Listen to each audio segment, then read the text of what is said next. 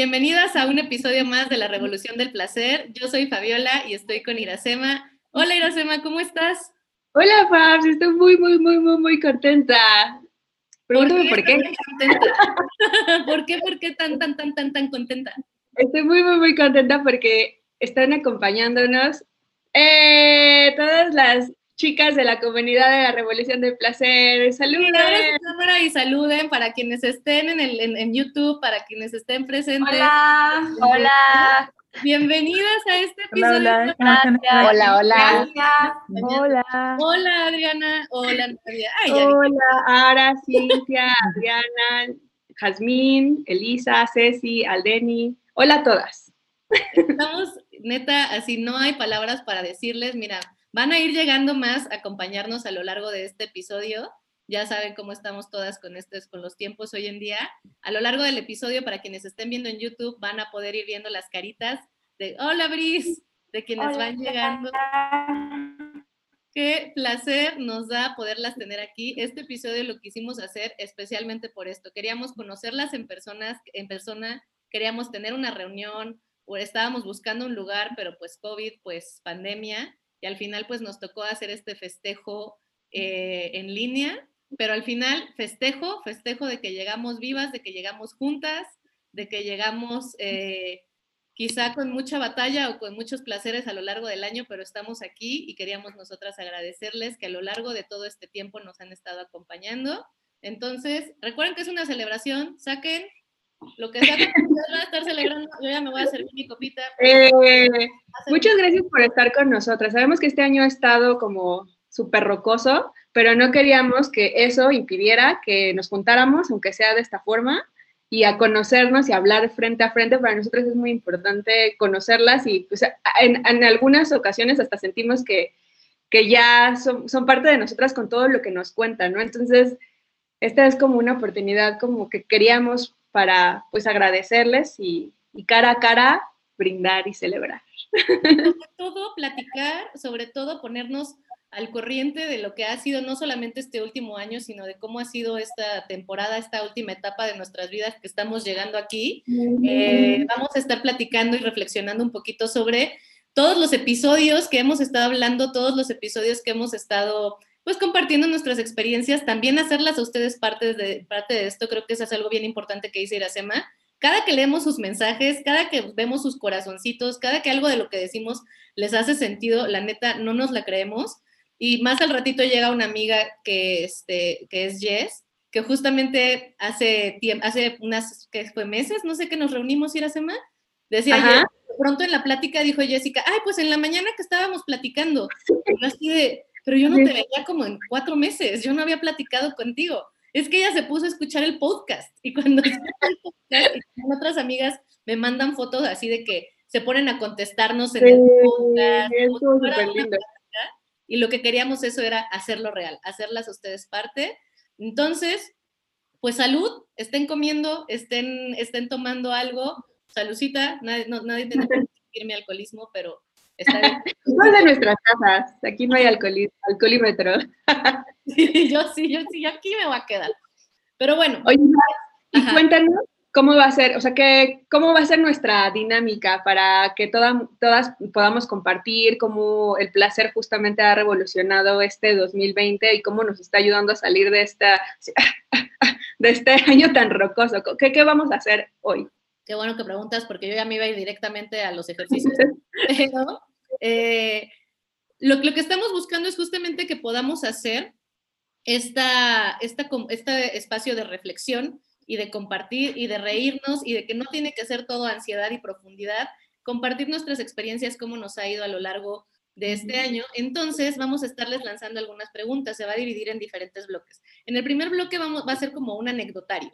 Vamos a estar contando nuestras anécdotas en torno a algunos temas al azar que nosotras preparamos justo como alguna de ustedes hizo en la sugerencia en el formulario de eh, que estén relacionadas esas anécdotas con los episodios, con algunos de los episodios que más han escuchado ustedes. Después vamos a pasar a hacer preguntas un poquito más concretas, un poquito, sí que se explayen, pues no somos tantas, pero para tratar de que todas participemos, igual al azar, vamos a seleccionarlas a ustedes. No es examen, no se preocupen.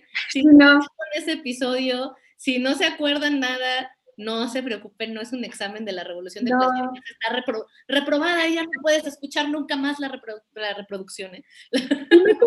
Para que como que entre todas eh, nutramos este episodio, porque todas tenemos como anécdotas súper valiosas que resonamos entre, entre, o sea, que una la va a contar y es así ay, a mí también me pasó y, ah, yo también hice esto. Entonces, como que entre todas nos nutramos a través de nuestras experiencias. Es, básicamente, y que tengamos la oportunidad de conocernos, ¿no? Que realmente es una comunidad donde podamos eh, interactuar y que, y, sal, y ojalá salir como con amigas y, y ya para cuando se acabe el COVID nos vamos por un café y ese tipo de cosas. Es lo que queremos. siempre les digo eso, ya saben que yo estoy totalmente dispuesta al cafecito, a la chelita y ya tendremos oportunidad de vernos en persona. Y después de eso, ya al final vamos a tener una sesión de preguntas y respuestas, lo que nos quieran preguntar ustedes a Iracema o a mí o a las dos, de lo que sea, desde, oye, ¿me puedes revisar este artículo de mi tesis? ¿Va? Hasta, eh, no sé, ¿de qué desayunaste hoy? Se vale, lo que ustedes quieran contestar. Siempre tenemos la posibilidad de no contestar y guardar nuestra intimidad cosa que yo no tengo, así que ustedes pregunten lo que quieran. Entonces, ahora sí, esas van a ser más o menos las actividades y las reglas. Pues arrancamos, ¿no era Sema? Eh, perfecto, pues empezamos con el anecdotario, ¿no?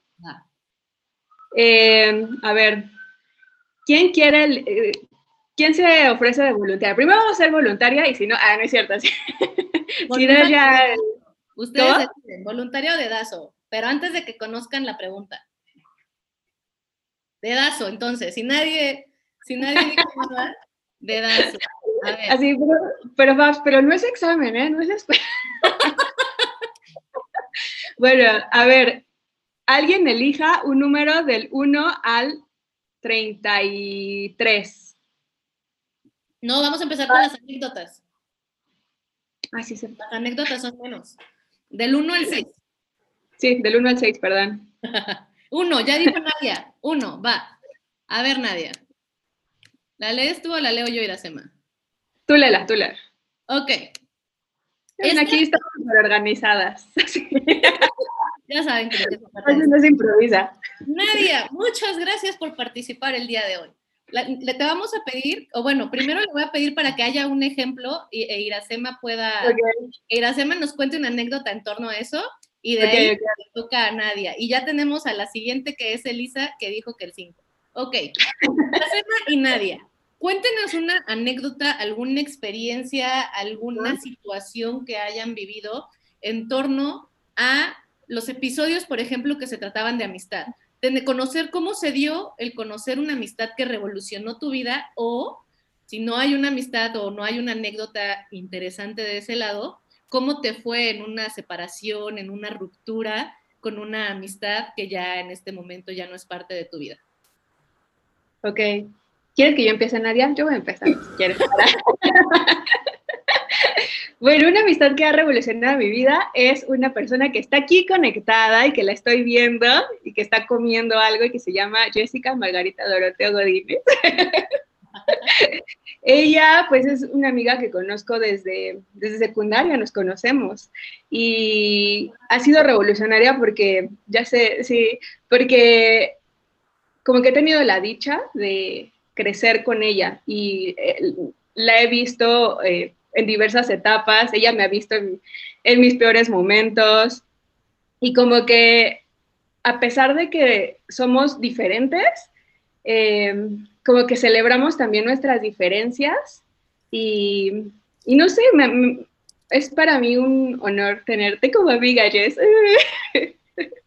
y, pues no sé, revolucionaria, es que estoy pensando como, como qué es lo más revolucionario. Pues yo, nada me acuerdo el, una vez que, tuve un, un, término de una relación súper, súper fuerte y a la primera persona que se me ocurrió hablarle fue ella y ella fue por mí directamente a donde estaba y casi que yo estaba desmayada y no podía caminar y, y eso pues significó pues muchísimo para mí y, nada, gracias. Ay, qué bien. Gracias, Iracema. No sé, si era anécdota, pero era más bien como un agradecimiento. Pero bueno, espero haberte ayudado, Nadia, también. No sé si te inspiré tantito, pero bueno, pues Cuéntanos, Nadia, ¿cómo te ha ido con tus amistades revolucionarias o rupturas revolucionarias? bueno, tengo dos. A ver, dale. O sea, alguien que este año revolucionó mi vida es mi entrenadora, es mi coach porque no solo me ayudó, es en serio, ¿eh? Bueno, pensar que soy como muy cursi, pero no solo me ayudó como, ya sabes que quieres más pompa, más pierna, menos panza y todas esas cosas, sino me ayudó a ser una persona paciente, constante, a disfrutar el momento, a tener como más conciencia corporal. Y eso me ayudó muchísimo. Y yo de verdad que te agradezco mucho haberla conocido este año y haber entrenado con ella este año porque de verdad que, o sea, ya te alejas un poco de lo que es, y aceptar tu cuerpo también, porque te alejas un poco de decir, ay, es que todavía estoy bien panzona o todavía este, no tengo la suficiente pompa, pero eso ya no me importa. Ahora disfruto mucho el entrenamiento y todas las cosas que hago, o sea, con ella. Y también tuve una, una mala experiencia con la amistad y sí me dejó un poco choqueada porque como que no puedes entender, por lo menos a mí me ha costado mucho trabajo entender cómo alguien eh, a la que tú le ofreces cosas buenas te hace algo malo. Eso me tiene como, como que todavía no me, no me recupero de eso. O sea, que tú le das la mejor vibra, este, estás con ella cuando la necesitas y de pronto, ¡pah! por atrás así como que te apuñala y te frente también.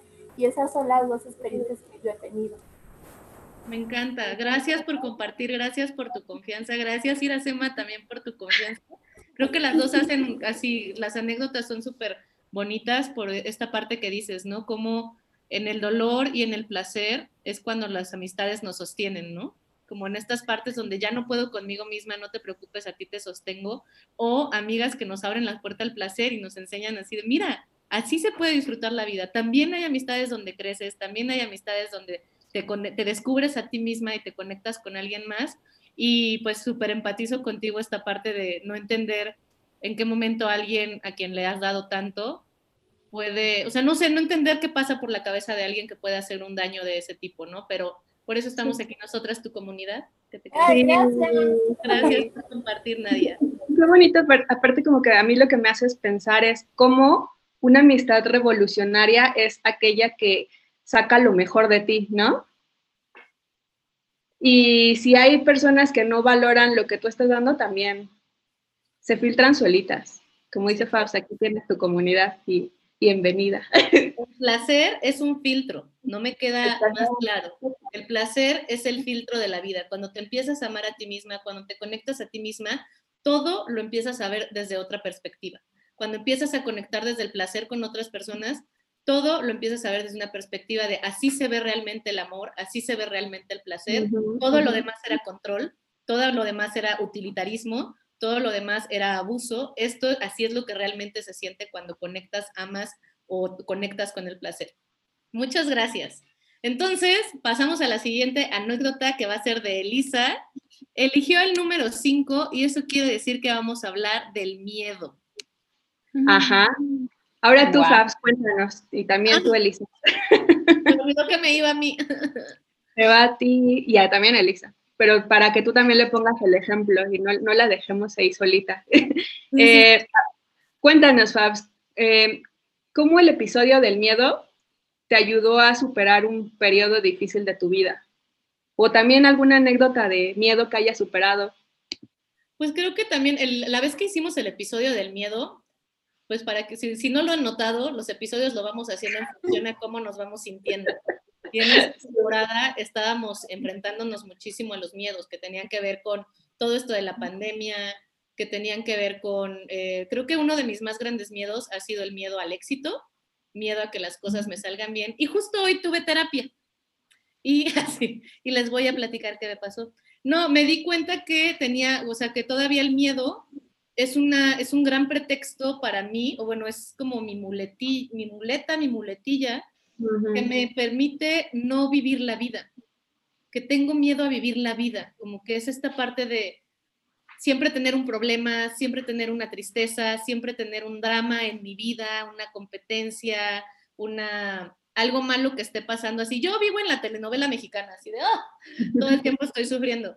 Entonces, darme cuenta que el miedo no solamente es algo que tengo que aceptar, algo con lo que me tengo que reconciliar, sino que me ha servido mucho para no hacer muchas cosas en mi vida y mantenerme como en pausa o mantenerme como paralizada, paralizada, porque conozco este espacio, esto es lo que conozco y no conozco lo que hay afuera. Entonces, pues sí, una de mis tareas es empezar a, a vivir mi vida y con, con todo y miedo, no con o sin miedo, sino con todo y el miedo. Así me fue a mí. Qué bonito.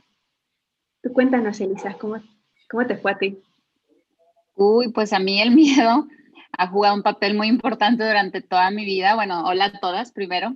Este, y pues en este año en específico, en los últimos meses, el miedo mm, aprendí, gracias a que también, como Fabiola, bueno, yo este año, gracias, eh, me aplaudí mucho porque regresé a terapia.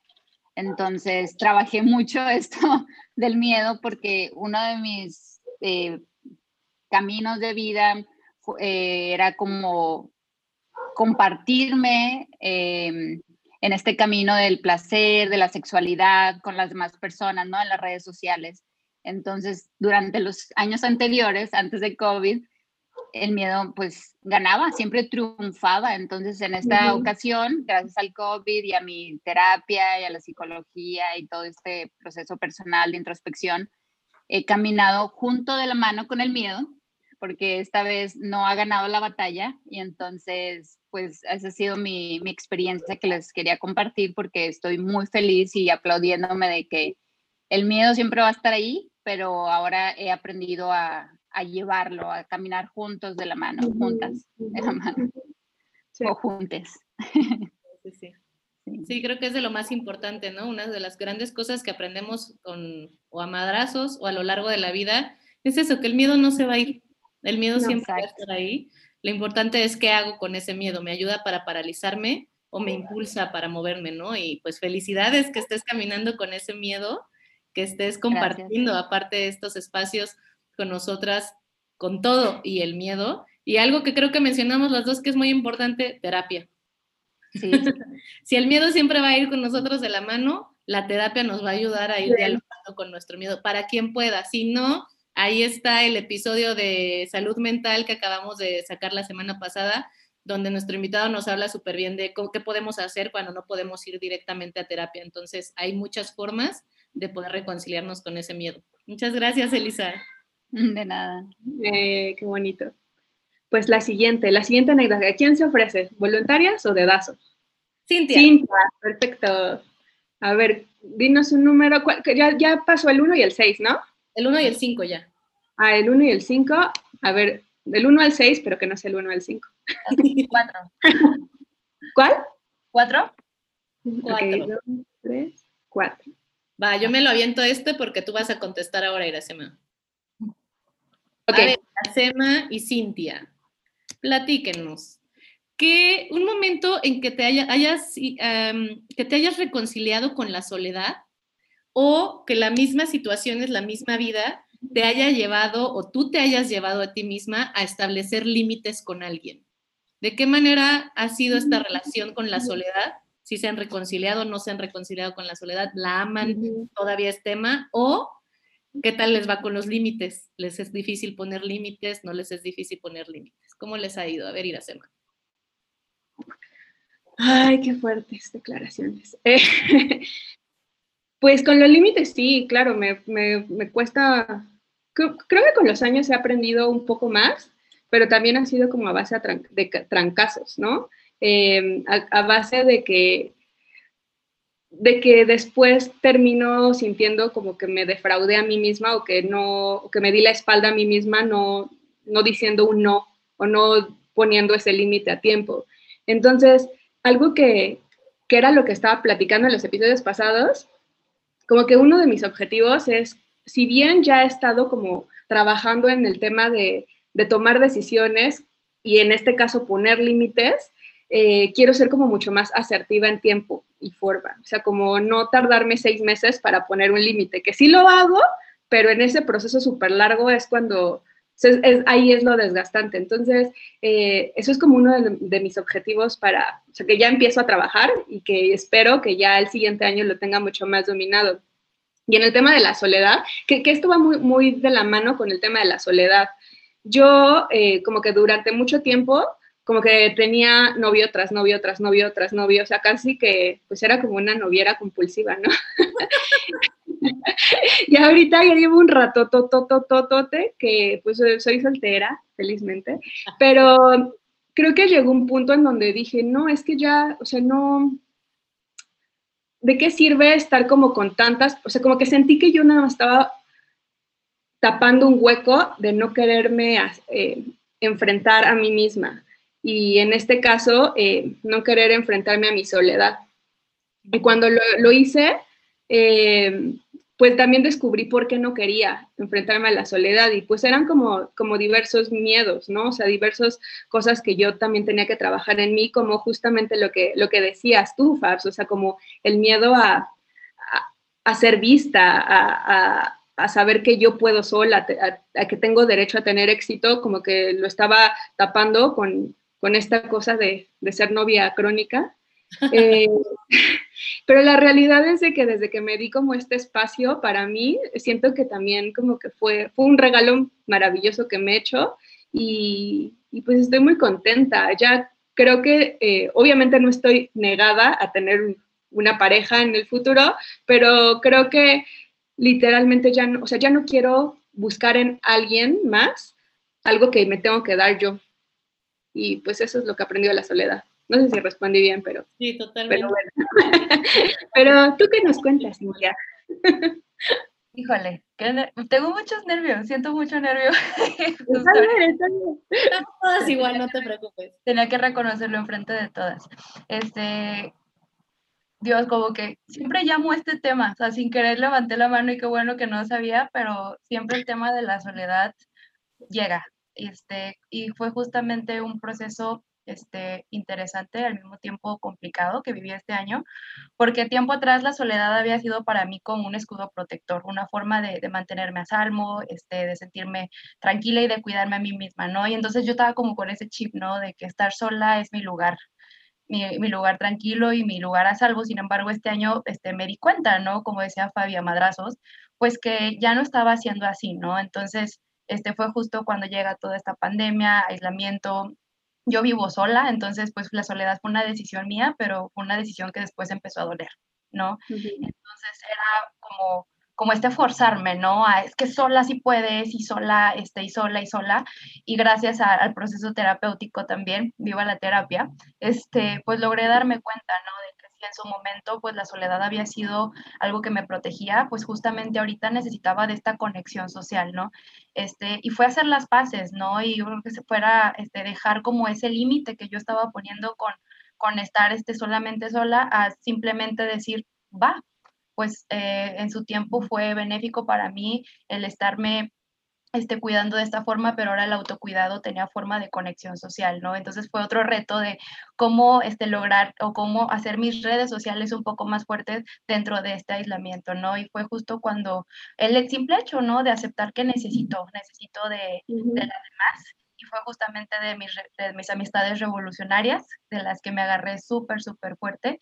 Y pues de este podcast, la verdad lo, lo acepto, de este podcast, de sentirme acompañada, de que les escribía y de que si me contestaban y era como de, wow, quiero que me inviten a su podcast un día. Y pues bueno, aquí estamos todas, que creo que estaba, muy... Qué bonito lo que dices, Cintia. Me hace pensar en, en, dos cosas, ¿no? Como en la experiencia, primero que nada, muchas gracias por tu confianza y yo sé lo que implica hablar enfrente de un micrófono y de una cámara, o sea, lo, el valor que implica pero creo que es algo que es bien importante que todas las mujeres escuchemos, ¿no? Cómo nos va, cómo nos va y cómo vivimos este proceso de la soledad. Eh, recordarles cuando hablamos de autonomía, ¿no? No es, la, no es la independencia total, no es, no necesito de nadie, yo no quiero a nadie, tengo que estar sola. Y en esta dictadura del placer feminista de tienes que ser la feminista, todo poderosa, necesitas pareja, tú no necesitas amigo, tú puedes sola con todo. Y sí, pero también somos seres interdependientes. Y justo me hacía pensar en la experiencia de una compañera eh, que venía a los círculos, que justamente había construido como este ideal de, pasar, de, de reenamorarse con ella misma y pasar su siguiente cumpleaños sola.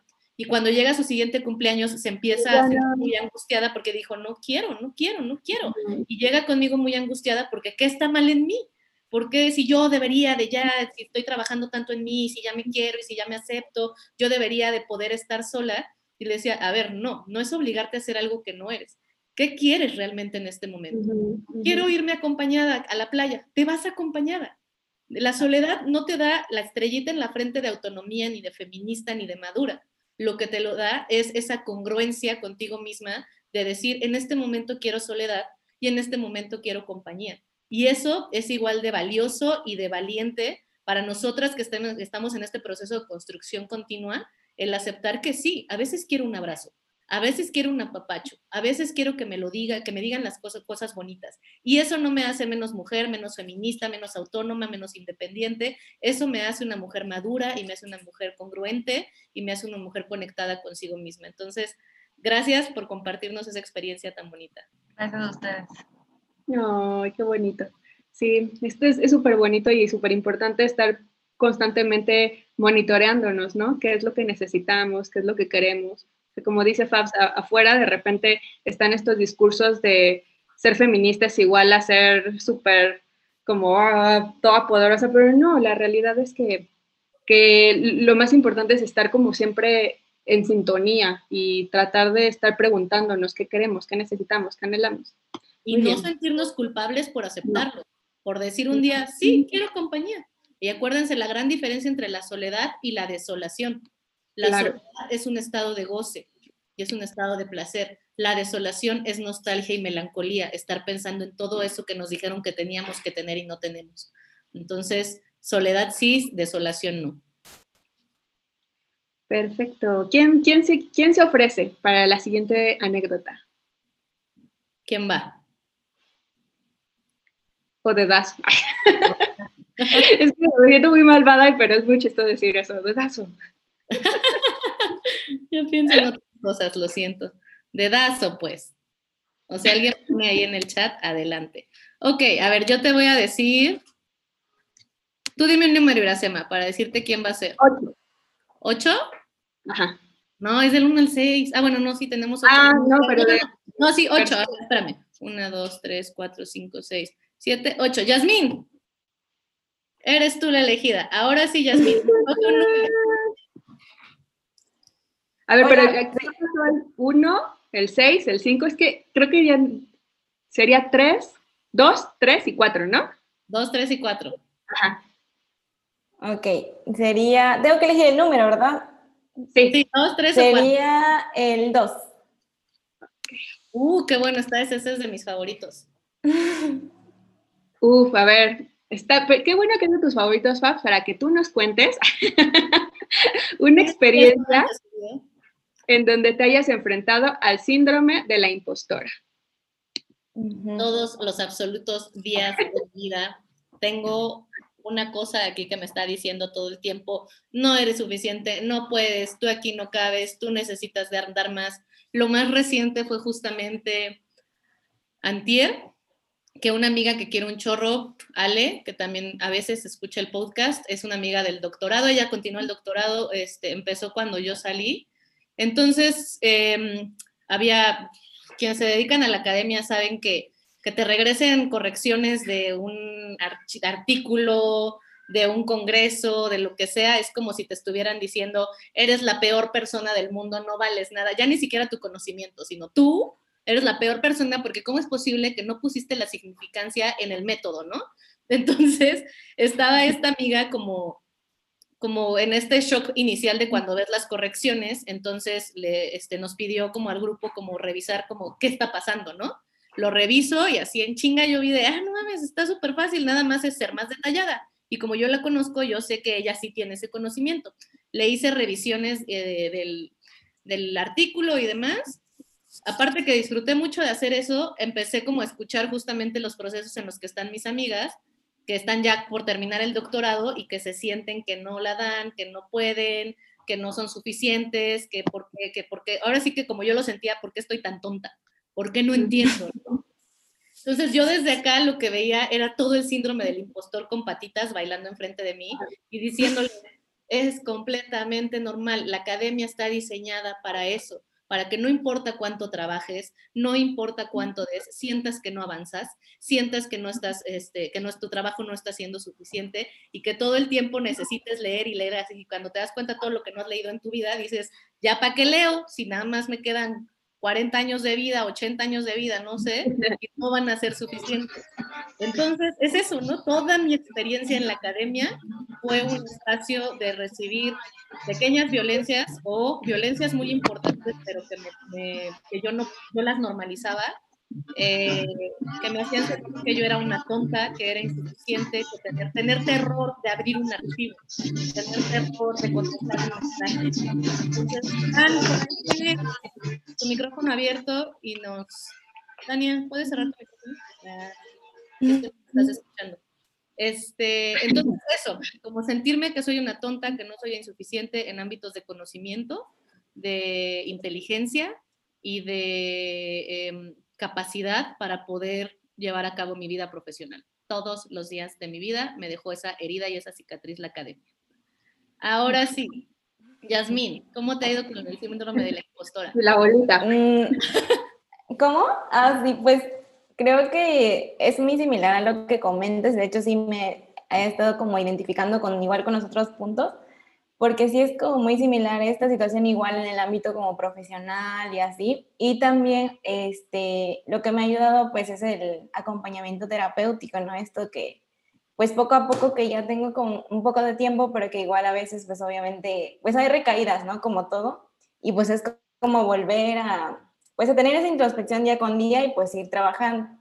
Pero sí también me ha pasado mucho esto, justo con un, bueno, queríamos emprender mis amigas y yo también de hecho, le emprendimos una, porque soy psicóloga, entonces emprendimos un, como una pequeña empresa, por así decirlo, porque pues ahorita está en línea y todo. Y también sí estaba mucho como de esto de que, ay, pues es que, no sé, ¿no? Por ejemplo, yo apenas hace como un año salí de la universidad, entonces sí estaba como esta parte de, ay, pero es que no has hecho la maestría, ¿cómo quieres abrir algo, no? Claro que obviamente pues no doy terapia porque pues no soy terapeuta, pero sí es como de echar como esta bolita hacia mí misma, ¿no? E incluso con, no solo con eso, o sea, con decisiones y todo, pero sí, este, hasta que una vez mi terapeuta obviamente sí como que me confrontó así como de que pues yo también puedo decidir con cualquier cosa de mi vida, ¿no? Y porque por lo regular sí me basaba como que mis decisiones, pero en las de, de los otros. Entonces a partir de lo que los otros querían, pues yo decidía, ¿no? Entonces sí me dijo así como de que pues yo podía decidir y, justo cuando me lo dijo me quedé así como de, sí, es cierto, o sea, nadie me, como que no me había puesto a pensar, ¿no? concepto tan pues, interesante. Sí, justo así. Me quedé así como de, ah, sí es cierto, o sea, sí puedo decidir, ¿no?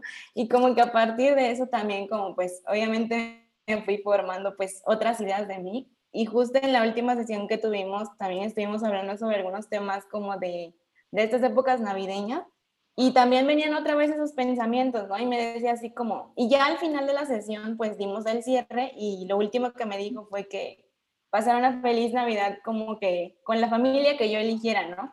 Y otra vez rebotó en mí eso y dije, no manches, es que sí es cierto, tiene razón, o sea, hasta en eso puedo decidir, ¿no? Y sí como que me causó y fue como de, ay, no me dejes con esta idea y ya te vas, ¿no? Y ya fue como, y me dijo así como, bueno, trabájalo y luego, pues luego hablamos, ¿no? Y yo así como, es que sí es cierto, pero sí como que están con esas ideas, pero pues es poco a poco también como que he aceptado que pues es, pues es un, trabajo constante que se va pues ir formando día con día, pero sí, es eso. y gracias por escuchar a todos. Gracias a ti por... Ay, no, gracias. Dices algo también que, es necesario reflexionar y que lo vayamos apuntando como una clave, elegir, decidir. Eso es parte de nuestra autonomía la libertad implica que podamos decidir, no que lo hagamos perfecto y que seamos eternamente felices, ni que no nos equivoquemos. La libertad nos dice que nos, vamos, a equivocar de alguna u otra manera. Ser libre es aceptar que vamos a errar. Elegir es lo que nos hace, es una de las grandes claves que nos hace autónomas, ¿no? Y creo que es bien importante recordarte ya desde este lado de ya algunos años más que tú, este, ese proceso de salir de la carrera es bien duro y nos dijeron que terminando ya la íbamos a ver armado y de repente te das cuenta que no, ahora necesito una maestría, no, ahora necesito un doctorado, no, ahora necesito clases de administración, no, ahora de ventas. Con lo que tienes, con lo que eres, ya tienes un buen para ofrecer y para aportar a la gente, así como está. Entonces, eso creo que es algo que nos hubiera gustado que nos dijeran en esa época, que no, que eres suficiente y eres demasiado suficiente y eres tan suficiente que la suficiencia es todo lo que necesitas en este momento para avanzar. Gracias, Jazz. Y también, ¿sabes qué? como que me hizo pensar que a veces justo cuando salimos de la carrera, como que nos fijamos metas así súper gigantes, ¿no? No que no las podamos hacer, pero yo creo que lo que también, o, sea, un tip que a mí me ha, me ha funcionado es como ir rompiendo en metas más chiquitas, como para que se vea como mucho más alcanzable y de pasito en pasito vas a llegar a esa metota pero si de, de, primeras quieres hacer ese salto, pues sí, o sea, porque también me ha pasado a mí como que nada más es así de, no, soy una perdedora, nunca lo voy a lograr, pero más bien es como ir paso a pasito y de repente cuando, cuando ya ni lo notas, ya estás en esa meta. Sí, sí, sí. ¿Sabes? ya otra cosa que creo que es bien importante, ya se va a tratar de esto, ya luego hacemos otro episodio. Siempre me lo incorporó otra vez. Otra cosa que es importante también, que lo pensé también cuando estabas a punto de sacar Ninja Love y así, lo importante que es definir nosotras mismas qué es el éxito. Ajá. Sí. No, o sea, lo que es para ti el éxito, porque si estamos aspirando a que tenga 200 mil pacientes, bueno, eso al final no es el éxito. ¿Qué, ¿Qué es una vida exitosa para ti? Eso va a ser como tu brújula, lo que le decimos la brújula del placer, eso que te va a ayudar a caminar hacia lo que te hace bien a ti y no hacia el deber ser. Totalmente. Aviéntate el otro porque tengo que ir por mi cargador, perdón. Ah, ok, perfecto. A ver, ¿quién tenemos voluntarias o le das otra vez? a ver, ¿quién dice yo? ¿No? Bueno, entonces va a ser de Dazo. ¿Qué les parece si... Brice, estás muy calladita. Hola. Hola. A ver, entonces, va, escoge un número, eh, ¿sería tres o tres? Creo que tres o seis. seis. Ok. No, el seis ya pasó, ¿no? Ah, no, bueno. No, no. ¿El tres o el seis? Pues tú dijiste cero. El seis, no, Ok. Entonces, a ver, cuéntanos, ya así que aquí en confianza, ¿cómo te hablaron por primera vez de sexualidad? ¿Te acuerdas cuando eras como una pequeña polluela y fue esa primera plática de sexualidad? ¿Te acuerdas cómo fue? Eh, recuerdo que realmente no tuve como esa plática de sexualidad. Todo como que lo fui aprendiendo a madrazo. Creo que mm, justo esta exploración de sexualidad la empecé, considero yo, creo, eh, ya un poco grande. Fue durante la universidad, cuando me fui de mi casa, viví sola, entonces ahí empecé como a tomar mis propias decisiones en torno a mi, a mi sexualidad. Y creo que, que el hecho de haberme eh, quizá independizado a esa edad también ayudó como a quitarme como ciertos prejuicios, pero también como, como, como digo, como ir eh, aprendiendo a madrazo, porque hay muchas cosas que obviamente desconoces y que quizá eh, las platicas con tus amigas, pero ellas también son bebés en el tema o desconocen mucho. Y entonces es como ir juntas eh, justo aprendiendo en relación a esos temas. Entonces sí, yo creo que, bueno, al menos yo que soy como de un pueblito muy chiquito, creo que las chicas de provincia, bueno, no, no voy a generalizar, pero muchas de las chicas que somos de provincia, a veces luego cuando, ya es cuando el, proceso de mudarse y vivir sola es cuando justo vas explorando eso, o porque hay, o sea, los papás obvio no te quieren decir como ciertas cosas o no te quieren platicar como de ciertos temas porque hay que pena o, o, quizás son tabús. Entonces, como que mi proceso sí fue ya quizá un poco más grande, pero pues todo como que creo que lo he aprendido como a prueba y error y a madrazo. Entonces, este, pero pues sí. Pues es que yo creo que lo que tú dices, no, o sea, es como la historia de muchas, o sea, yo incluida y seguramente, no sé, no quiero, como dices, no quiero generalizar, pero seguramente la mayoría de las que estamos aquí aprendemos a, a madrazos. ¿Tú qué opinas, Fabs? Cuéntanos, ¿cuál fue tu anécdota? ¿Quieren que se convierta en conferencia? La hacemos.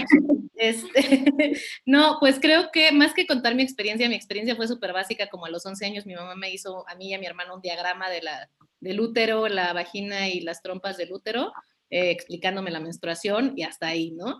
Pero para eso yo ya sabía cosillas, ya había leído cosas. Pero a lo que voy justamente con esto que comentan las dos, Iracema y Bris, es que en realidad sí todas, todas y todos aprendemos con la experiencia. Por eso es tan difícil hablar de sexualidad, porque la información, las palabras, las reglas, los métodos que nos, nos, dicen en la escuela, los papás, en la tele, esto es bien importante lo que dice Bris, ¿no? Pues a mí no me hablaron hasta la universidad, pero eso no fue, eso no fue, eh, eso fue el no tener una conversación. Pero aquí la cultura el sistema nos fue hablando de sexualidad desde que empezamos a existir, por medio de símbolos, por medio de significados, por medio de imágenes, por medio de la televisión, por medio de otras personas. Entonces, en realidad, para la universidad, pues ya teníamos cierta información. Eso no quiere decir que tengamos formación. Y eso nos da justamente, no nos deja otra más que vivirlo con nuestros cuerpos, vivirlo con la experiencia. Por eso es tan difícil para algunas personas hablar de sexualidad, porque no tengo las palabras, pero sí tengo las experiencias. Y si yo tengo que hablar de sexualidad con alguien, no te puedo contar porque no tengo la información literal, el lenguaje, más que reproductivo, más que de miedo, de culpa y de vergüenza, pero ni modo que papá, mamá te cuenten de la primera vez que cogieron, que te cuenten de los miedos que tenían, de esa primera vez que te aterraste porque parecía que estabas o creías que estabas embarazada. Entonces, pues al final terminamos hablando o quedándonos callados y a, nos, a todos nos avientan, incluso ha salido en mis investigaciones, ¿no? A todos nos avientan al ruedo así de, sí, este, esto es menstruación, esto es eyaculación, dale, ¿no? Y uno así como de, ah, si me hubieran dicho, y enos aquí a todas juntas. Y es tan importante que conozcamos las historias y las experiencias de otras mujeres, cómo vivimos la sexualidad, porque eso también es educación, eso es también información. Quizá no nos vamos a sentar con una niña a decirle tu placer, tu cuerpo, tu decisión, pero si me escuchan hablar a mí de mis experiencias, esa, alguien, una mujer va a escuchar eso y esa, esa niña tarde o temprano va a recibir esa información con la mirada, con las sensaciones, a través de la televisión, a través de la música, a través de lo que sea, pero van a recibir nuestras niñas esa información. Entonces, gracias por esa confianza de hablarnos de tu historia sexual, Bris. Bueno, no historia sexual, bueno, sí, es parte de tu historia. Sí, pues sí. si quieres contar más detalles, nos quedamos aquí después detrás de cámaras y otra botellita de vino. No, es cierto, ya. Ah. Última Creo que falta una anécdota y ya, ¿no? La de... Um, a ver, ya hablamos de amistades, ya hablamos de síndrome de la impostora. Falta la buenísima, ya, la, falta la tres. Ah, ok. Ah, sí, ajá. Ay, qué bueno que ya no la voy a contestar. Aviéntatela. no, a verle la. ¿Qué número irá Sema? O bueno, ¿quién se avienta a contestar la última anécdota?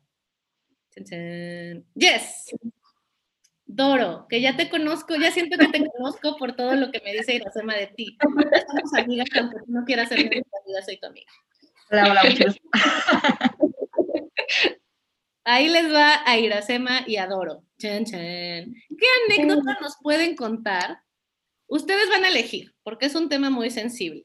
Okay. Sobre alguna ruptura amorosa que hayan tenido súper intensa. Alguien que haya roto el corazón. Quémenlo, quémenla aquí en público, en nuestras tres. Escuchen eso. o en este proceso de volverse a aventar al amor, ¿cómo les ha ido? Ustedes elijan con cualquiera de esas, compartan su experiencia. ¿Quién quiere empezar? ¿Yo? ok, rupturas. Pues yo les digo que mi última relación fue como súper, como, ¿qué, les digo? Es que... Nombres, nombres. palabras, palabras. No, pues mi última relación, o sea, era como, era, era una, fue una relación bonita mientras fue bonita, pero el problema también era como, como que mm, esta persona, a quien llamaremos individuo malévolo, no, no el individuo, el susodicho, pues como que más bien, em, como que me aplicaba un buen la de, eres súper sensible, estás imaginando cosas, este, cuando yo les decía, oye, pero ¿por qué no pasan o sea, no sé, ¿por qué no me hablaste? Ay, no, o sea, tú siempre estás imaginando cosas. O sea, como que la cosa es que me hizo dudar mucho de mí.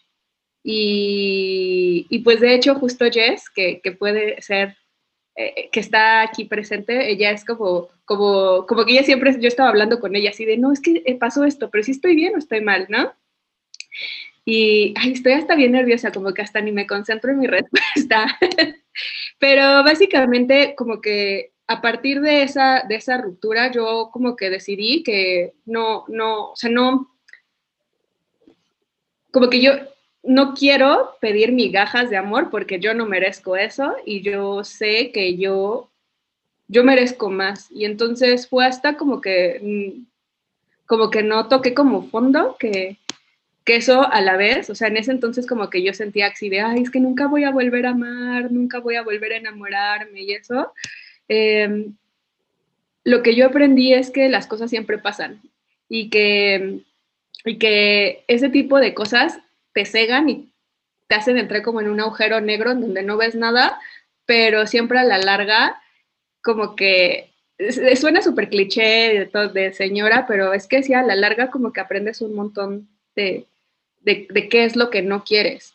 Y siento que a partir de esa relación que tuve y a partir de esa ruptura en donde yo dudé mucho de mí misma, yo tuve un crecimiento exponencial y fue el inicio en donde yo, o sea, como que seriamente hice un compromiso conmigo misma de, protegerme, de no ponerme nunca más en riesgo y de, y de darme lo mejor y de si, si voy a pedir la fidelidad de alguien, va a ser la mía.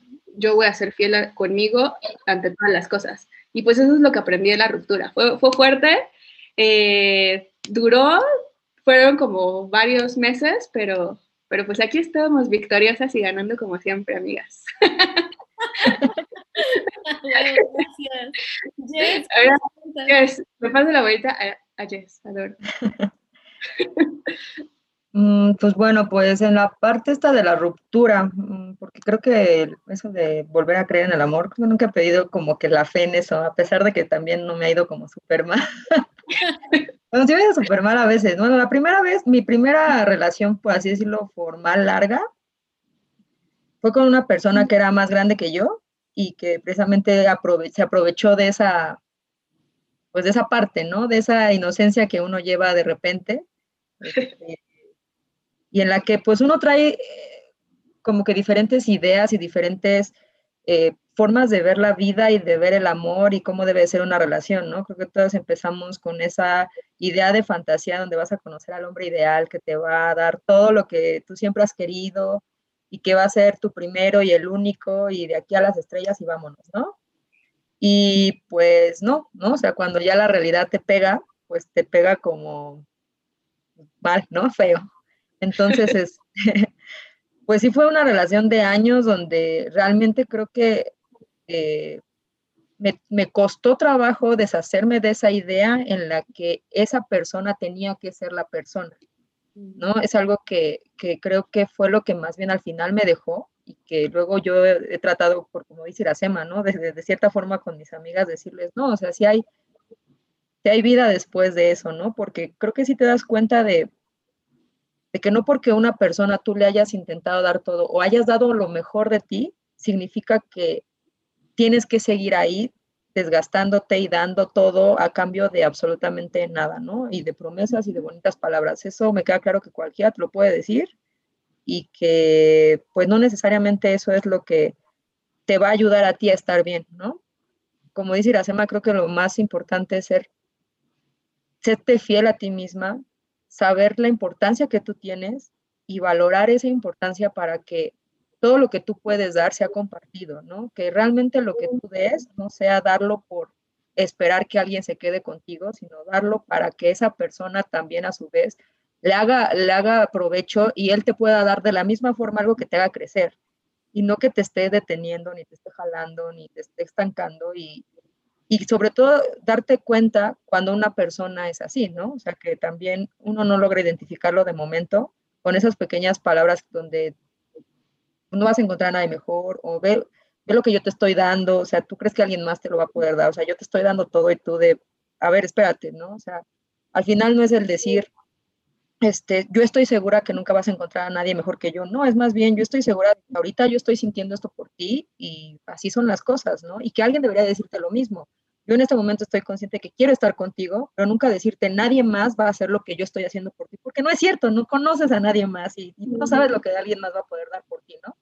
Entonces, este, creo que con eso me quedé y, y ahorita es lo que, con lo que trato de, de estar en, en, en, mis relaciones y tratar de decirles a todas las personas que pasan por un momento también de muchos años y con, con muchos problemas en donde es, sí hay vida después de, ¿no? O sea, sí, no, no, te, no cerrarte a decir, si te está diciendo que te quiere, pues debería de estar ahí queriéndote, ¿no?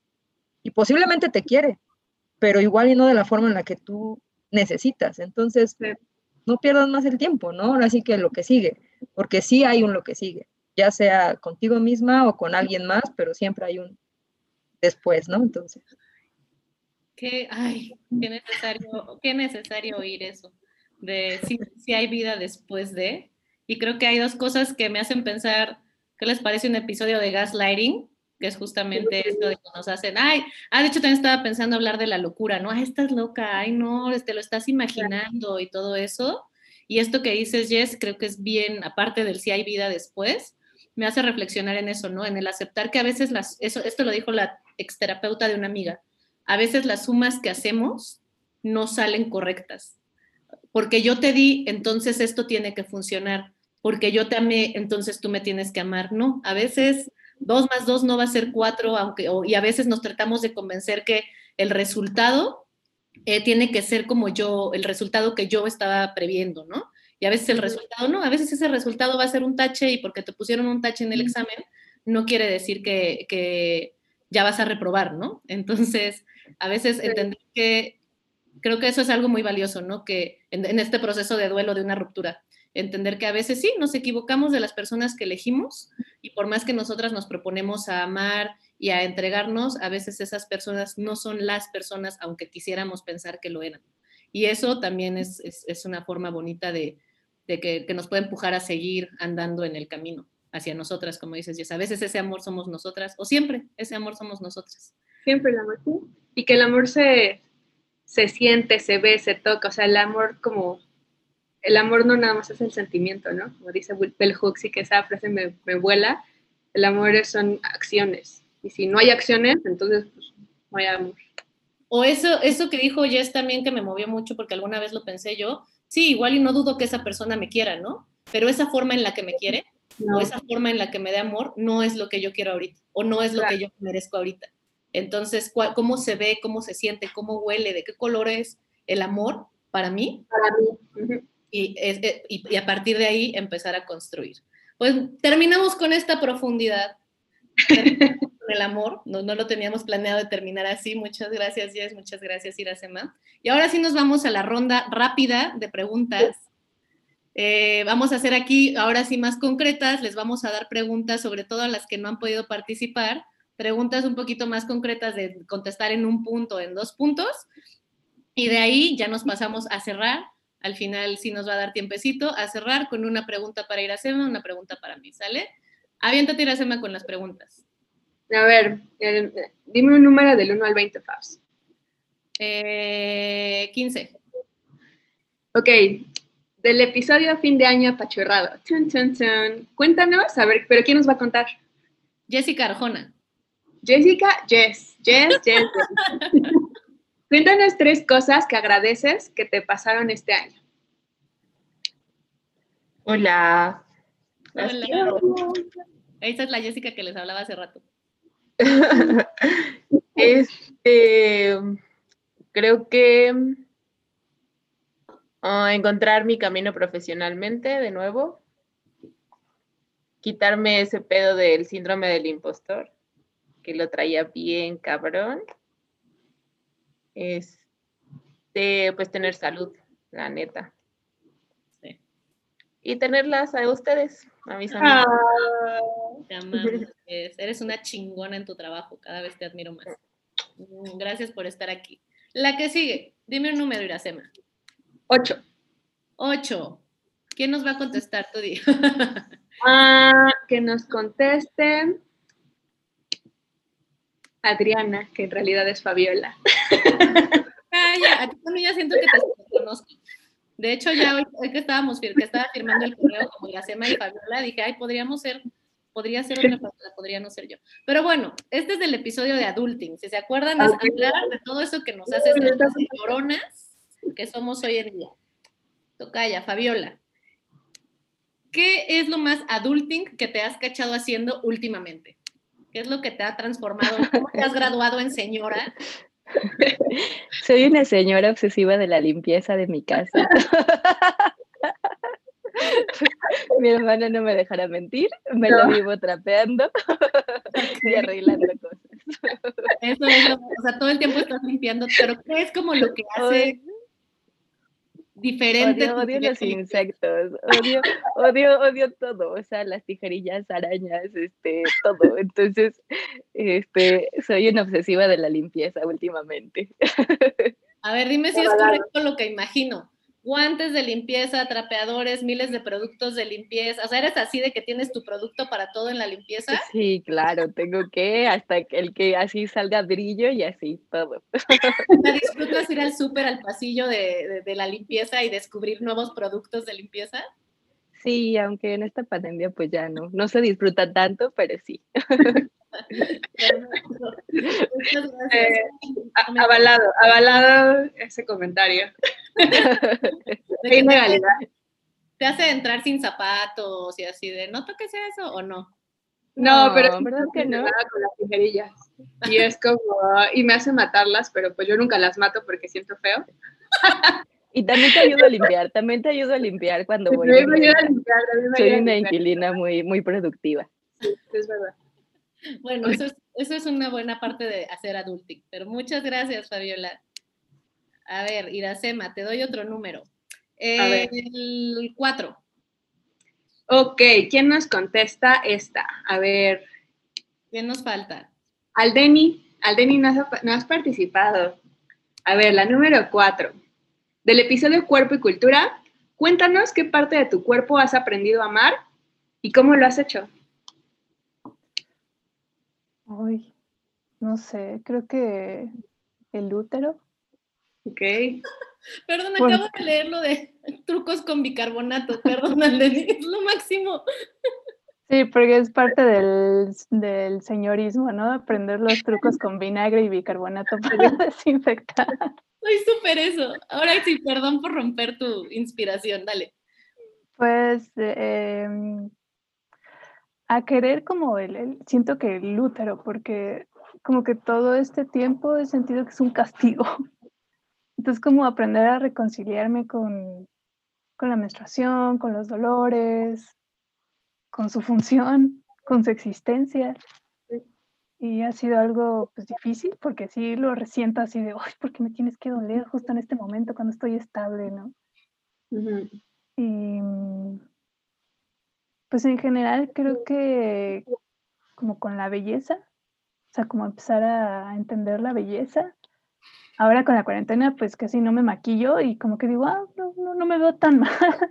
Pero a veces sí digo, no, o sea, como una, hay una cosa de, de sube y baja. Entonces sí, es, es constante, o sea, no, siento que nunca voy a terminar de estar a gusto y nunca voy a terminar como de, de entender nuevas cosas.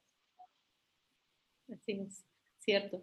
Sí, pues con todo, luego con todos los mensajes que nos llegan, ¿no? Que nos hacen dudar, pero también es como un acto súper valiente, como decir, ¿no? Esto, esto es lo que soy y empezar a abrazar cada una de tus fases, ¿no? Porque te entiendo con esto de los dolores. A mí también últimamente me dan unos dolores horribles, pero también digo, bueno, o sea, como buscar alternativas como para aliviar esos dolores, pero también en el Inter como que puse a abrazar esta parte de mí.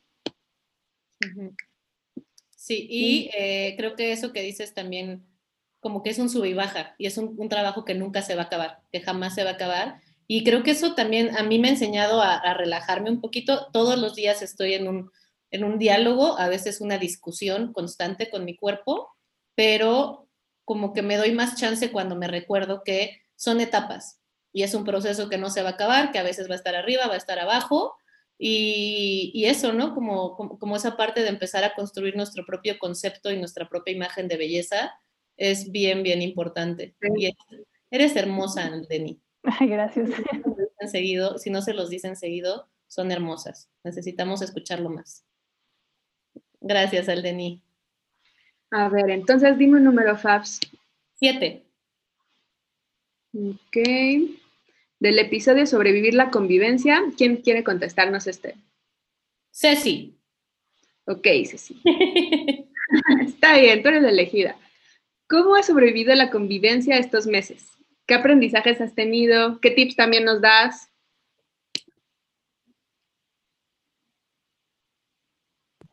Ya, no encontraba el micrófono. eh, está difícil. pues de la convivencia sí he aprendido que es difícil. O sea, yo siempre he sido como bien unida a mi familia, ¿no? Y en esta encierro, en este encierro pues estuve con mi hermana y mis papás. Y yo decía, ah, pues qué padre, vamos a pasar, o sea, como que creía que estaba como muy acostumbrada a, a todos y de la pandemia sí aprendí como que está muy cañón convivir siempre con alguien, aunque los quiera muchísimo. Eh, y también como a, entender que yo también puedo estar pesada, ¿no? O sea, así como ellos pueden tener cosas molestas y que me estresan, yo también puedo estar que me irrito a cada rato o no sé, como que intentar ser más empática. Por ejemplo, si alguien estaba triste, como pues ya, o sea, dejarlo ser y darle su espacio, o si estaban de malas, pues decir, bueno, ya, no sé, como que ese tipo de cosas, sí me di cuenta que está difícil.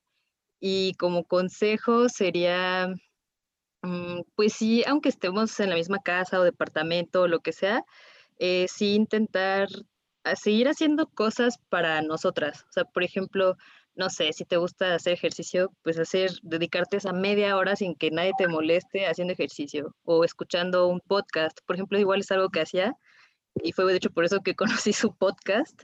Ah. Así, no sé, momentos de estrés o cosas así, pues no sé, igual intentar escuchar otras voces, otras ideas y pues creo que eso me ha ayudado bastante. Ay, me diste donde no me imaginaba que me iba a doler. en esa parte es importante, ¿no? A veces una también puede ser un pain in the ass. Creo que, creo que llevo toda la, la, pandemia echándole la culpa a todo mundo. Ay, es que te niña y no, pues ya me voy a poner a revisar. Gracias a ti, Ceci. Voy a revisar qué he estado haciendo yo también y eh, trabajar un poquito más la empatía, como decías. Pero muchas gracias. Nos quedan dos preguntas más. Vamos con Ara y Vianey, que son las únicas que nos faltan. Eh, que elijan un número ellas. ¿Cómo? Que ellas elijan un número. A ver, elijan un número. Ara, elige un número. De, el 1 al 20.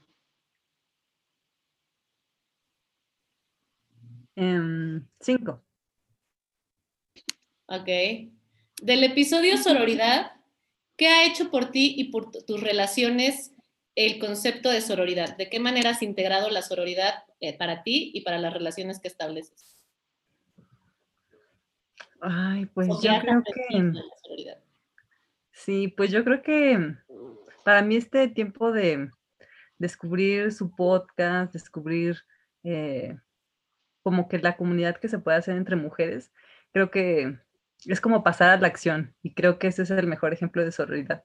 Oh, porque creo que antes como que lo veía así como el, como el palabras, o sea, como decir palabras, ¿no? O sea, como, ay, sí estoy contigo, o, ah, te quiero, entre mujeres, pero creo que cuando en verdad pasas a la acción, a escuchar o apoyar, ahorita todos los ejemplos que dijeron eh, las que participaron, ¿no? Que nos compartían, eh, creo que esos ejemplos son como la sororidad en acción, o sea, y creo que allí es cuando, cuando hay la posibilidad de cambio. Entonces, creo que un ejemplo como, como lo que estamos haciendo ahorita, como los círculos con FAB, o sea, a mí eso me abrió como, como así, me, abrió un panorama muy distinto de cómo la sororidad se vive y que, y qué pasa como ahorita, ¿no? Que podemos sentir confianza de contar y de saber que, que el otro puede tener los mismos problemas que para en un momento sentimos que somos las únicas y que a nadie le pasa así y es como darte cuenta con la otra que, podemos hacer esta comunidad tan bonita. Qué bonito. Y lo que dices, llevarlo a la acción. La sororidad es un verbo. La sororidad y el feminismo se practican, más allá de cómo te identifiques tú, que es importante, pero la práctica feminista y la, y la acción eh, sororal, el, el, acto político de la sororidad, no es nada más decir amo a todas las mujeres, es actuar eh, de manera que lo que yo haga no dañe a otras mujeres, no importa que la ame o no, pero lo que yo haga no dañe a otras mujeres. Entonces, así es, esto es sororidad. Muchas gracias, Sara. Y por último, Vianey. Dinos un número, Vianey, del 1 al 20. 10. ok. Ah, esto está muy chistoso. Del episodio Experiencias Paranormales, cuéntanos qué es lo más paranormal que te ha sucedido. Fantasmas, ovnis, eh, niños rata, no, no sé, lo que sea. Tú el muerto o el vivo. Sí. Puede ser. Um, pues podría ser que una vez fui a una boda en un pueblito y ahí se acostumbra con el guacal, algo así. Ah, ¿en los nahuales? Ajá, los nahuales. Ay, esos me dan mucho. Y entonces, a la hora de dormir, bueno, nos quedamos a dormir allá. Y al momento de dormir, este, toda la familia literal ponía un sombrero boca abajo para, este, para espantarlo. Y no, toda la noche me la pasé así súper miedosa porque era el miedo de que iba a venir un nahual y no, no pasó nada. Fue como la única experiencia que tuve. Viendo el sombrero. bueno, menos, mal que no te tocó ver a ningún nahual, eso sí da terror, terror. Nada más. pero no ¿Cómo? No, no pasó nada, o sea, solo fue como estar viendo el sombrero que no se moviera o algo así, no sé. Y no poder dormir, ¿no? Sí. No poder dormir. Pero no, me fuera, no, he tenido una. Me acordaste de esto que, que dicen que cuando que, que, lo, que, los muertos vienen y te tocan los pies, o te jalan los pies, ¿no? Y que Ajá. cuando yo era chica yo siempre me tapaba un buen los pies para que nadie me jalara nada. Ajá, o cuando te duermes y te quedan volando los pies, como que alguien va a venir a agarrarlos o no sé, no sé si eso es científicamente comprobado, así que no me hagan caso. Pues muchas gracias por su compartir, ya vamos a cerrar. La idea era que conociéramos un poquito más de sus reflexiones y sus perspectivas y sobre todo que pudiéramos darle como un enfoque un poquito más positivo a lo que ha sido este año, poder celebrar que eh, hay algo que sucede muy importante cuando hablamos sobre placer. El placer siempre está conectado con el trauma. Eh, no porque no que tenga que haber dolor para que haya placer, sino la experiencia es este ir y venir de traumas, de dolores, de placeres, de tristezas, de alegrías. Y a veces cuando suceden situaciones tan fuertes como las que estamos viviendo hoy en día, la, la mirada se nos puede nublar. Y eso es un, es un evento neurológico. O sea, sí, eso pasa con un evento de trauma se nos enfocamos únicamente, tenemos una mirada de túnel y únicamente vemos todas las cosas negativas. Y la realidad es que, como hablábamos en el episodio de fin de, fin de año apachurrado, muchas podemos estar llegando a este fin de año cansadas, agotadas, arrastrándonos, de decir, bueno, por lo menos llegué viva, ¿no? Y a veces es importante tener este tipo de experiencias que nos acompañen a abrazar el placer y poder abrirnos a, a, a, las experiencias, abrir nuestra mirada, ampliarla y darnos cuenta que hay muchas cosas positivas que nos pasaron, no solamente, es decir, no necesariamente que te dieron alegría, pero que nos hicieron conectarnos con nosotras mismas, que nos hicieron aprender, que nos hicieron entendernos. La realidad es que llegando el 31 no se resetea el año, vamos a seguir trabajando todo lo que hemos estado viviendo y necesitamos esto, necesitamos una comunidad que nos sostenga, necesitamos, porque esos son puntos súper importantes para sanar el trauma, una comunidad que nos sostenga, hablar, hablar de nuestras experiencias y vivir experiencias, no nada más que me sostenga una comunidad y hablar de mis experiencias, sino vivir tal cual en tu cuerpo, experiencias que reconfiguren tus sensaciones y tu, tu cotidianidad hacia el placer, que le vuelvan a enseñar a tu cuerpo, así como a un niño se cae y con el tiempo aprende que no pasa nada, que se va a caer, que va a doler, pero después puede seguir caminando y disfrutando de la vida, necesitamos nosotras recordar eso. Y ese era el propósito de este espacio, celebrar el placer, celebrar el que, ten que tenemos, aunque no nos escuchemos siempre, aunque quizá no nos conocíamos las caras, a quienes nos estén escuchando este episodio este jueves, que quizá no convivimos en la cotidianidad, pero somos parte de nuestras vidas y tenemos una comunidad que nos sostiene, o si lo quieren decir en otras palabras, un barrio que nos respalda. Esa es, el esa es la revolución del placer. Ahora sí, para cerrar, dos Igual, perdón, nada más. Cintia pregunta que en el podcast mencionaste un libro sobre trauma, nada más igual. Sanar el trauma de Peter Levin. Ese está así súper cortito. Incluso ni siquiera tienes que comprar el libro. Si buscas información de Peter Levin en, en internet, te dan ejercicios ya muy concretos. Por ejemplo, uno de sus ejercicios básicos es abrazarnos, abrazarnos un buen ratito, unos cuantos minutos, y eso es justamente darle una eh, reconfiguración neuropsicológica a tu cuerpo eh, a través de las sensaciones. Entonces, este, cualquier otra duda que tengan, eh, también la seguimos contestando a lo largo del podcast, por correo, por Instagram, por Facebook, por YouTube, por donde quieran. Pero ahora sí, para cerrar, micrófono abierto, alguien que quiera hacerle una pregunta a Iracema, lo que ustedes quieran, la intimidad más íntima que tenga, o así Iracema de no, no, o así de, ¿puedes firmar esta carta de recomendación para mi entrevista de trabajo? Algo así. ¿Qué punto tienen para ir a hacerlo?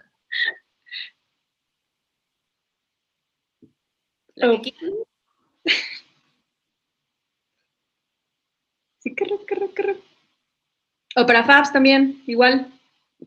O, preguntas en general. O pregunta en general sobre el podcast, sobre lo que sea, con lo que ustedes quieran despedirse, o una reflexión, un aprendizaje, lo que ustedes quieran. Como ah, una que tome la batuta. Sí, tengo una pregunta que les quisiera hacer a las dos. ¿Alguna vez, no sé cómo, cuando empezaron su proyecto juntas, eh, ¿cómo superaron o no sintieron el miedo a decir, este, pues vamos a estar hablando las dos como la loca? Este, de que nadie las escuchara, o sea, ¿cómo superaron eso? O sea, ¿cómo pasaron de, a la acción eh, sin saltarse sus miedos? Porque a lo mejor iban a decir, ay, nos llevamos muy bien, platicamos muy padre, vamos a sacar este, este proyecto, pero ¿cómo saltaron esos miedos de decir, híjole, es que no nos va a ver nadie?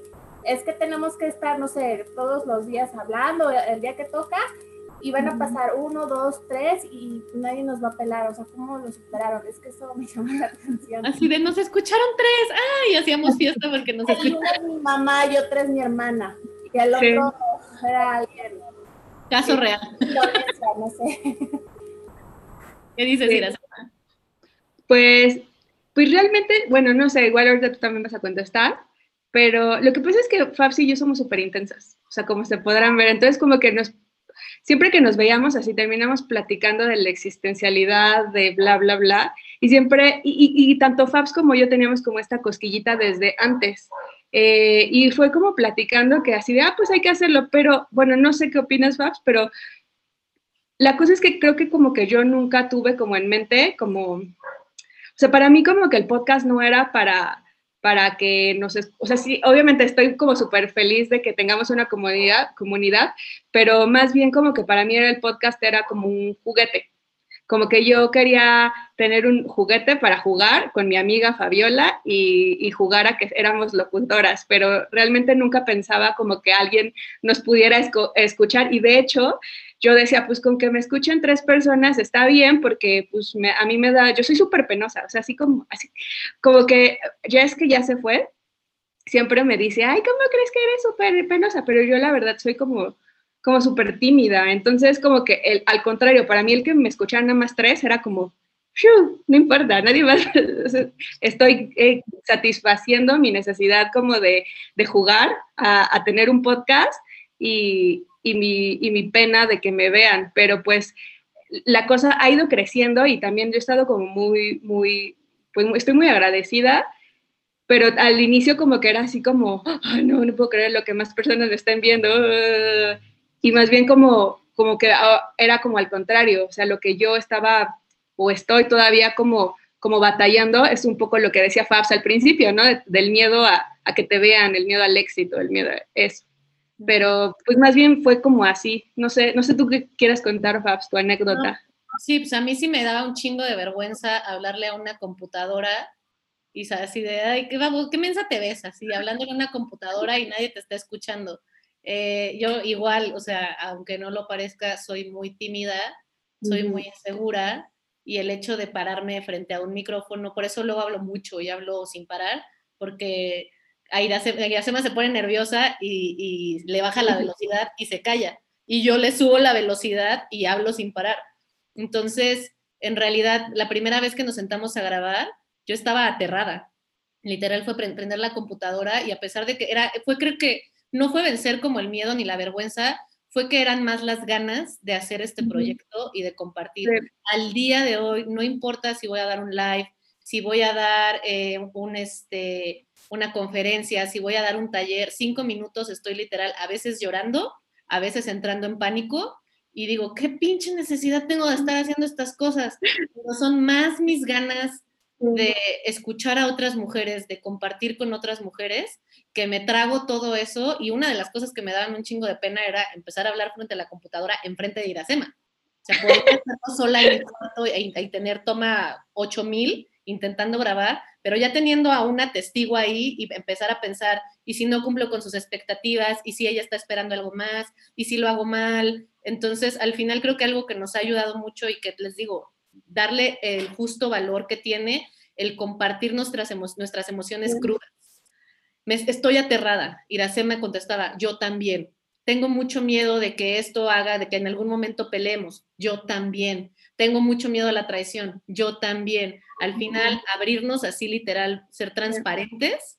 Y eso, no, eso ayudó un chorro a decir, bueno, literal yo lo siento como un, pues nos agarramos de la mano y brincamos a donde nos lleve esto, ¿no? Y por eso te amo, Iracema. No, yo también. Sí, es que ha sido lo, lo, más bonito como de esto. O sea, siento que algo que es muy, muy, muy importante es que Fabs y yo hablamos un montón. O sea, nos la pasamos hablando. Nos ha, hablamos de lo que hablamos, ¿no?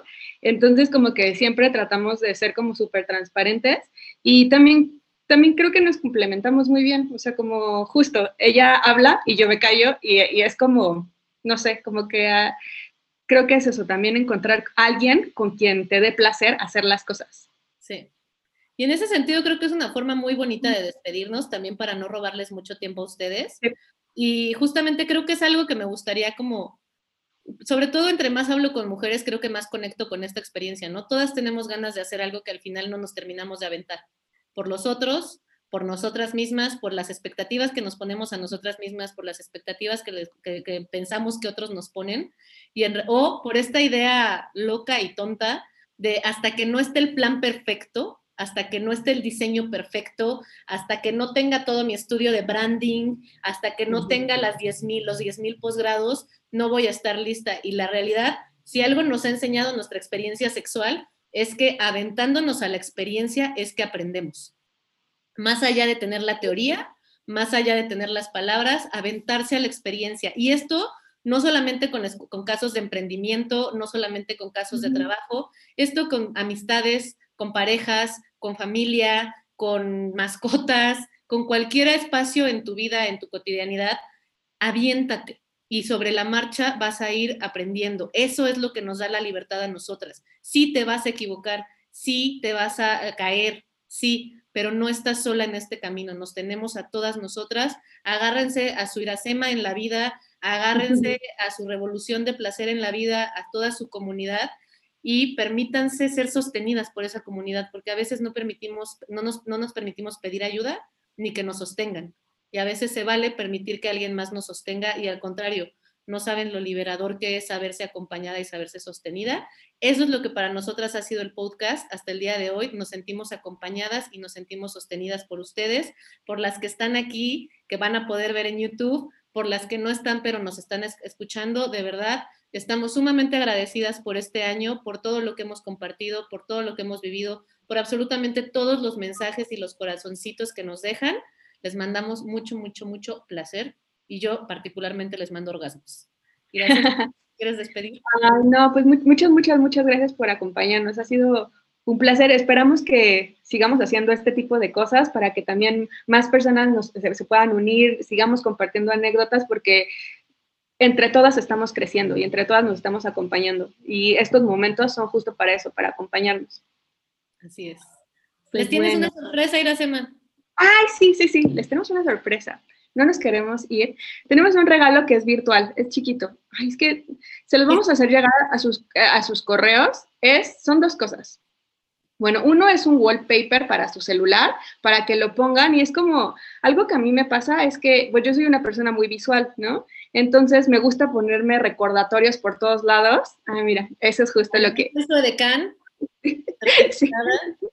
Entonces es para que literalmente en su, en, en su bolsillo, al alcance de su celular y su bolsillo, tengan como un atajo para cuando necesiten un recordatorio de cómo volver a ustedes, ¿no? Entonces, ¿cómo regresar a ustedes con una, una, serie de tres preguntas o cuatro preguntas eh, que, pueden estarse, o sea, no, no, hay respuesta para esa pregunta, pero eh, la idea es que las estemos reflexionando continuamente para regresar a nosotras mismas. Y el otro es eh, igual una, es, un, es, un, es una historia para Instagram y esa es como más para generar esta comunidad, en donde les estamos pidiendo como que, que taguen, por ejemplo, a las personas que les dieron fuerza este año, cosas que agradecen que hayan pasado este año. La idea es, sabemos que este año estuvo rocoso, pero pues tratar de cerrarlo lo más placenteramente y positivamente posible y darnos ánimos entre nosotras, ¿no? Porque si no somos nosotras, ¿quién, muchachas? Así es. y pues es eso. Pues muchas gracias por escucharnos en este episodio. Esperemos que tengamos, que tengan ustedes unas bonitas fiestas, un bonito fin de año. Van a poder estar escuchando este episodio mañana, el día de mañana, jueves, lo estamos grabando en miércoles, para que lo compartan y sobre todo para que quienes estén escuchando y no estuvieron aquí, nos comenten, nos compartan cuáles son sus reflexiones y sobre todo cómo contestarían cada una de estas preguntas que hicimos a lo largo del episodio. Nos seguimos viendo y nos seguimos escuchando para el próximo año. Esperamos que vengan muchísimos nuevos proyectos y una comunidad muchísimo más grande entre nosotras. Y Dacema, ¿dónde te podemos encontrar? A mí me pueden encontrar en Instagram como arroba iracémica con Z y K y a Tifabs. A mí me pueden encontrar en Instagram como arroba DRA-Fabiola Trejo y al podcast en Instagram, YouTube y Facebook como arroba Revolución del Placer. Nos escuchamos pronto. Bye. Bye. Eh...